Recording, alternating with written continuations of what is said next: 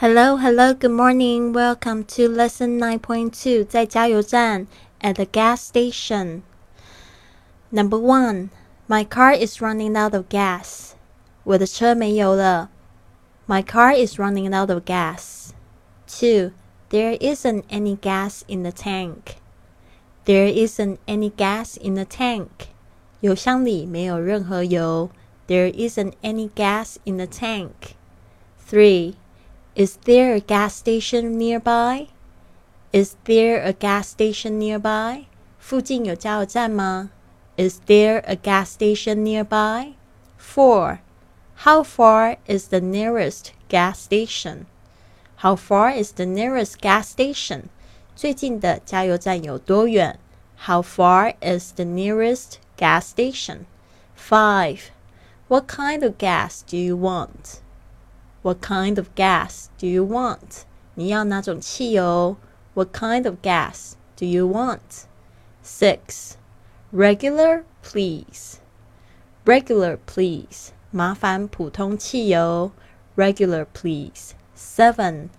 Unleaded, please.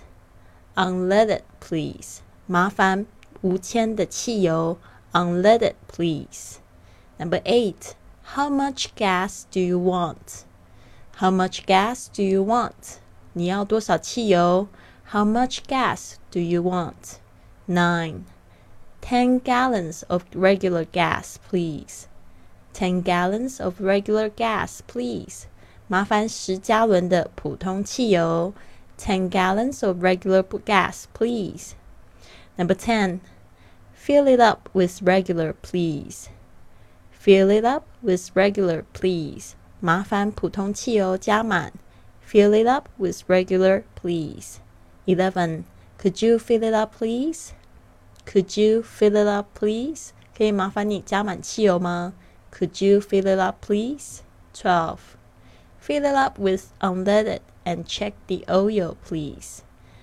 Fill it up with unleaded and check the oil, please. 请帮我加满无铅汽油，并且检查机油。 Fill it up with unleaded and check the oil, please. 好的，听完这个录音的同学，别忘了，如果你有参加训练营的话，要记得交交你的录音作业哦。I'll see you soon. Have a wonderful day.